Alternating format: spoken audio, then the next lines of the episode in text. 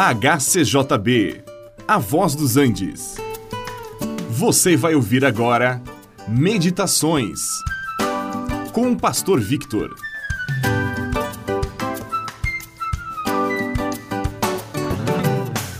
Receber o Espírito Santo como um presente de Deus é algo maravilhoso. E não há palavras para descrever todas as implicações de viver com Deus mesmo enquanto estamos neste corpo mortal. Um convívio espiritual implica em ser dirigido pelo Espírito, ser protegido e amparado por Ele, ser usado como instrumento pelo Senhor, que está conosco e habita em nós. Tudo isto e muito mais ainda são as implicações de sermos templos do Espírito Santo. Há, porém, outra coisa que muitos parece que esquecem. Nós somos convocados para andar no Espírito. Gálatas 5,16. E este andar determina como nós vivemos na presença de Deus.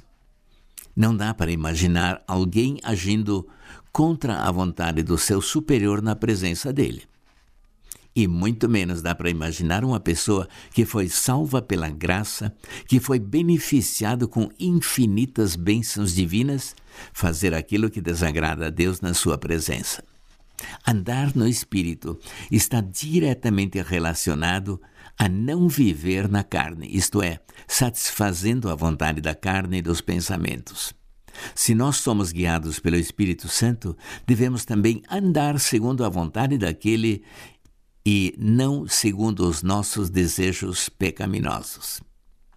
Não dá para ser um filho de Deus e andar como se fôssemos filhos do inimigo. É verdade que o espírito e a carne militam um contra o outro, porque eles são opostos entre si. O Espírito Santo é Deus e a nossa carne, com os desejos pecaminosos, é dirigida por nossa natureza caída e somos, por natureza, filhos da ira. A lei que foi dada a Israel era a expressão da vontade de Deus para o seu povo.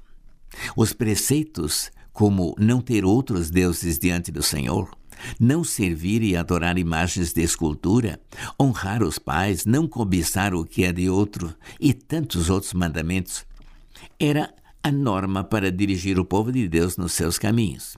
A lei servia como um freio para a carne, mas não a colocava debaixo do seu domínio.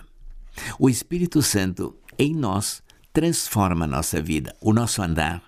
E se nós somos guiados pelo Espírito de Deus, não precisamos da lei para nos guiar, porque é o próprio Deus que passa a dirigir os nossos passos. Agora, é Deus quem decide a minha vida e não mais eu mesmo. Este programa é uma produção da HCJB A Voz dos Andes e é mantido com ofertas voluntárias. Se for do seu interesse manter este e outros programas, entre em contato conosco em hcjb.com.br.